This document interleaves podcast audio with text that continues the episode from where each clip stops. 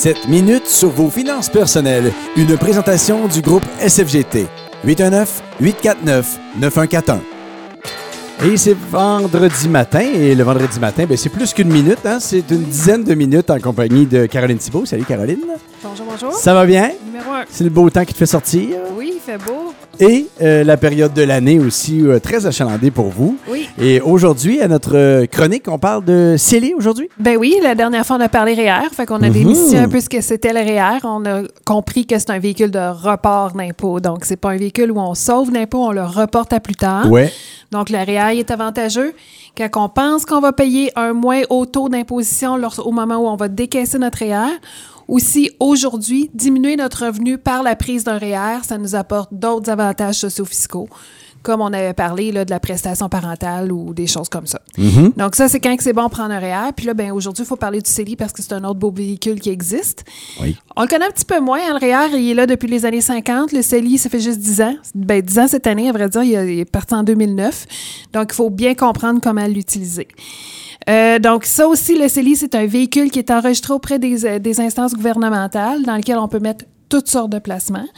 Euh, Il faut que ça, ça, ça réponde finalement à votre profil de risque. Puis, mais à part de ça, là, les, les ressemblances entre le CELI et le REER, ça se limite pas mal à ça. Parce que contrairement au REER, où la limite se situe à 18% du revenu gagné, donc on peut mettre dans nos REER 18% des revenus gagnés, le CELI, lui, il y a un maximum pareil pour tout le monde, même si on ne gagne pas de revenus. Pauvres ou riches. Oui, C'est le même, le même même. Puis ça, c'est un, un bon point parce que présentement, par exemple, une femme au foyer qui gagne pas de revenus, elle ne peut pas prendre de REER parce qu'elle n'a pas de T4 à la fin de l'année. Ouais, ouais, Donc, ouais. elle ne se crée pas d'espace REER. Même chose pour les gens qui vont se payer à dividende. C'est pas un salaire, donc ça ne crée pas d'espace REER. Donc, ces gens-là, des fois, ils ont des gens, de, de l'argent à investir, peuvent pas le faire dans le REER. Le CELI est une belle alternative. Euh, je dirais aussi que c'est avantageux pour euh, les jeunes, les étudiants ou, ou qui commencent à travailler, qui, ben, faut avoir plus de 18 ans pour mettre dans le CELI, mais les jeunes là, qui commencent sur le marché du travail, prendre un REER a peu d'avantages parce que pour l'instant, ils payent peu d'impôts. Donc, on le met dans le CELI, on accumule un beau, euh, un beau euh, Montant. un beau montant. Puis là, quand on a des jeunes enfants, puis qu'on voudrait avoir des prestations parentales plus élevées ou encore des frais de garde moins élevés, mais là, on transfère tout le CELI dans le REER parce qu'on a accumulé un, un espace REER pendant quelques années. Ouais, ouais, ouais. Donc ça, c'est le genre de tactiques qu'on peut faire avec le CELI qui sont bien le fun à faire. Ça le dit, l'intérêt est libre d'impôt. Oui, Ça veut tout à dire fait. qu'habituellement, quand on, on fait un petit peu d'intérêt, même si l'intérêt n'est pas très élevé, si on le met juste d'un dépôt à terme ou quelque chose comme ça, mais la partie qu'on va, des fois, on va chercher un 100 pièces, 200 pièces d'intérêt, là, ils viennent en chercher la moitié. euh, Quasiment la moitié, oui, parce que c'est du revenu d'intérêt, donc c'est quand même assez imposé. C'est une façon d'économiser vraiment à l'abri de l'impôt. Ça ne donne pas de retour d'impôt comme Mhm. Le ça. REER, donc, mais ça, ça ne vient pas s'ajouter à notre revenu quand on le retire non plus. Mhm. Donc, c'est c'est avantageux pour ça. En 2019, le maximum qu'on peut investir, c'est 63 500.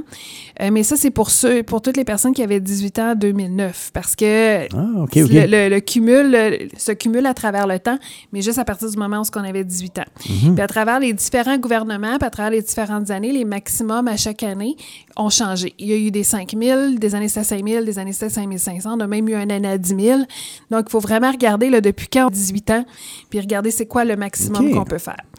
C'est un petit peu euh, chatouilleux au niveau des limites. Un peu comme le REER, on ne peut pas dépasser le- l'espace REER qu'on a. Ouais. C'est la même chose au niveau du CELI. Et là, où est-ce que c'est un petit peu plus euh, achalant, c'est que le CELI, étant donné qu'on l'a souvent utilisé comme un fonds d'urgence, donc on fait souvent des retraits à l'intérieur de l'année, on peut facilement se faire jouer puis dépasser la limite. Euh, voici un exemple. Euh, un jeune qui a 18 ans, là, à fin 2018, sa limite de cotisation permise pour le CELI est 6 000 parce qu'en 2019, c'est 6 000 qu'on a le droit de mettre. Ouais. Donc là, en début d'année, il prend ses épargnes, puis il met tout de suite dans son CELI son 6 000. En février, il retire 1000 dollars, puis en mars, fait que là, il y a 5 000 dans son, dans son CELI. En mars, il redépose son 1000 dollars, donc en mars, il y a 6 000. Bien, pour le gouvernement, il y a 1000 dollars en trop. OK. Parce que le gouvernement ne regarde pas les retraits, regarde les dépôts. Il a dit en début d'année, tu avais 6 000. Tu as, déposé 1 000 en, en cours d'année. Donc, ça fait comme si tu avais 7 000 de, de CELI. Donc là, il va avoir une pénalité à payer 1% sur l'excédent de tous les mois où il y a eu un excédent. Donc, à peu près 100 dollars que, que le jeune va devoir débourser en pénalité. C'est comme faut- d'avoir été sur un droit que tu n'avais pas le droit d'utiliser. Exactement. Donc, il faut faire attention Mhm. lorsqu'on s'approche de nos limites de CELI, de bien vérifier, là, parce que, comme je dis, les retraits en cours d'année ne comptent pas. Ils vont compter juste l'année prochaine comme d'espace disponible. Donc, il faut faire attention. Qu'il n'y a pas ça. de limite de retrait. Euh, tu sais, si, si on a besoin d'argent, elle est disponible quand même. Elle n'est pas figée dans le temps. Puis tu as le droit de la sortir. Si tu en as besoin, tu arrives une bad luck ou tu, en as besoin. Mais attention à quand tu vas la remettre, de ne pas redépasser le maximum de, de 6 Exactement. 000 Donc, ça fait parfait. un outil beaucoup plus flexible Mhm. que le REER, parce que le REER, à, à tous les retraits, l'impôt est prélevé. C'est ça. Euh, donc, c'est pour ça aussi que ça a été beaucoup véhiculé euh, en 2009 comme étant un outil pour les fonds d'urgence. Ça, le fonds d'urgence, c'est le trois mois de salaire qu'on est supposé avoir de côté pour payer quand que le toit coule, quand que le chauffage Oh. pète. Donc, tout ça, c'est c'est ce qu'on est supposé avoir de côté. Puis c'est vrai que si on est pour avoir trois mois de salaire de côté, laissez pas dormir ça dans un compte, épa- dans Ouais, un compte ouais, bancaire où est-ce que tu as plus de frais que d'intérêts. Mhm. Hein, le but du CELI, c'est de, que les intérêts soient à l'abri de l'impôt. Si vous ne faites pas d'intérêts, c'est pas une bonne idée. Là. Mhm. Donc, investissez-le. Si, si vous voulez le laisser dans un compte bancaire, allez au moins chercher un compte bancaire à intérêt élevé ou investissez-le dans le marché là, pour pouvoir profiter là, des, des intérêts puis des rendements. Puis ça donne rien non plus de le laisser dans un compte opération ordinaire. Des fois, on a porté à les piger dedans un peu plus. Tandis que là, en le mettant un petit peu à l'écart, ben, au moins, il y a une espèce de petite protection. Là. Il y a une, exactement. une Le- réflexion une, qui doit une être faite. barrière, euh, une barrière psychologique. C'est ça, tout parfait, fait. ça. C'est une bonne idée. Euh, à part de ça. Donc, c'est ça. Là, on n'est pas pénalisé lorsqu'on. On n'est pas imposé lorsqu'on. on- on- notre argent fructifie dans le CELI, puis on n'est pas non plus imposé lorsqu'on en fait des retraits. Euh, habituellement, un REER, si tu retires 1000 c'est 1000 qui est rajouté sur ton revenu. Donc, au lieu, si tu fais gagner 35 000 dans l'année, ben, ça va faire comme si tu gagnais 36 000. Donc, tu vas payer de l'impôt pour 36 000. Le CELI ne vient pas se rajouter sur le revenu. Donc, même si on retire dans le REER, le gouvernement ne considère pas que c'est un revenu. Donc, on n'est pas plus imposé. Puis là où ça devient vraiment intéressant, c'est pour les gens qui sont à la retraite puis qui auraient le droit à des programmes socio-fiscaux qui sont impactés par le revenu qu'on a. On pense euh, au supplément de revenu garanti, toujours, que si vous avez un revenu qui est autour de 15 000, puis que là, vous avez des économies, puis vous voulez aller compléter votre revenu pour faire 20 000, mais si vous le prenez dans votre CELI, votre 5 000 pour faire votre 20 000, bien, ça ne viendra pas. Le gouvernement va toujours penser que vous faites 15 000, puis si vous faites 15 000, bien, OK. monsieur, madame, vous avez le droit au supplément de revenu garanti. Ouais. Donc, vous êtes beaucoup plus riche que vous pensez. Donc, il y a des stratégies à faire à ce niveau-là, euh, au niveau de la prise des CELI, qui sont vraiment intéressantes. Il n'y a pas de limite pour cotiser au CELI non plus, pas de limite d'âge. Euh, à l'horaire, à partir de 71 ans, là, c'est plus possible. Donc, à partir de 71 Il y a une limite à la baisse, là, c'est après 18 ans? Avant, ouais, c'est Mais ça. à Entre la 18 hausse- ans, mais les REER, c'est la même chose, là, parce Mhm. que c'est entre 18 ans et 71 ans pour les REER, alors que Mhm. le CELI, c'est à partir de 18 ans, puis on peut toujours en mettre de côté. Euh, parce que le REER, comme je disais, là, à l'âge de 71 ans, il faut transformer ça en fer. Puis là, le gouvernement nous oblige à sortir un minimum de 5% par année. Puis là, le pourcentage va augmenter à chaque année. Parce que le but d'un REER, c'est de se faire un revenu de retraite et qu'à la fin de notre vie, elle soit à zéro. C'est ça que c'est ce qui est, ce qui est Ben oui. supposé. Là. Donc, il nous force à décaisser nos REER. Euh, tandis que le CELI, on peut toujours en mettre même après l'âge de 60 71 ans.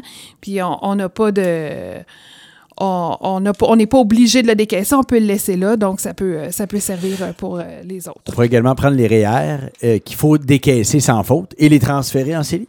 Oui, tout à Hein? fait. On pourrait. Mais c'est le genre de, de stratégie qu'on fait de plus en plus. Mhm. là, Lorsqu'on a une personne, justement, là, qui euh, s'attend à avoir des, comme je disais, là, des revenus autour de. qu'elle vise à avoir 25 000, puis qu'elle a un peu d'économie de côté, bien, ce qu'on va faire, c'est qu'on va lui faire décaisser ses REER très rapidement au Ah. cours des deux, de deux ou trois années. Ces années-là, elle n'aura pas le droit à, à supplément de revenu garanti. On met tout ça dans son CELI, puis après ça, elle peut vivre à la fois du CELI, du supplément de revenu garanti et de ses autres revenus. OK. Donc, c'est le genre de stratégie qu'on peut faire. Bonne stratégie. Là, le CELI, il n'y a pas de date limite. Hein? C'est pas comme euh, le REER. Euh, le REER, il faut vite le prendre avant le 1er mars si on veut pouvoir l'appliquer sur notre rapport d'impôt du, de 2018. Ouais. Bon, étant donné que c'est pas un revenu, que c'est pas quelque chose qu'on doit déclarer, le CELI, il n'y a pas de presse à vouloir le prendre avant le 1er mars. Donc, on peut prendre ça à n'importe quand dans l'année. Mais moi, ce que je voulais vous suggérer aujourd'hui, c'est de le faire en épargne systématique. On n'est pas pressé de commencer à prendre notre, notre CELI, mais on devrait tout de suite penser à faire des prélèvements mensuels au compte. Euh, statistiquement prouvé que ceux qui épargnent à tous les mois épargnent plus que ceux qui vont contribuer à la période REER ponctuellement. OK. Non seulement ça, en investissant à tous les mois, on bénéficie ou on profite de chacune des occasions de marché. C'est pas vrai que dans la vie, les meilleures occasions de marché sont entre le 1er janvier puis le 1er mars. Mhm. Donc, si on investit aussi en septembre, quand les marchés sont habituellement un petit peu plus volatiles, bien, on profite de ces occasions-là aussi. Donc, euh, c'est beaucoup plus facile de sortir 100 dollars par mois que 1200 dollars au mois de janvier quand on a reçu notre compte Visa de Noël. C'est sûr. Et cadeau de Noël à payer. Oui, c'est ça. OK. Fait que, euh, moi, je vous dis, faites l'épargne systématique dans votre CELI. En fin d'année, vous rencontrez votre comptable ou votre conseiller en sécurité financière. On regarde voir si c'est avantageux de prendre un REER. On peut prendre le CELI et le transformer en REER à ce moment-là. Ou venir ajuster la contribution du REER en fonction de vos réels besoins. Si vous manquez un petit peu pour aller chercher, bien, vous pouvez toujours investir un petit peu plus. Si vous avez trop mis de côté dans votre CELI, bien, vous rajustez votre cotisation mensuelle pour le reste de l'année. Ben oui, puis tout le long que vous épargnez systématiquement, ben l'intérêt est libre d'impôt. Tout à fait. Aussi. Oui, OK, bonne idée. Merci, Caroline. ça me fait plaisir. Pour, euh, et euh, pour euh, consulter, ben, aller au groupe SFGT Oui. et pour voir quel, euh, quel véhicule serait le meilleur pour vous. Et aujourd'hui, on a parlé de CELI. Oui, il n'y a pas de recette magique, donc il faut faire un plan. Merci, Caroline Thibault. Ça fait plaisir. Ce conseil financier vous est transmis par le groupe SFGT.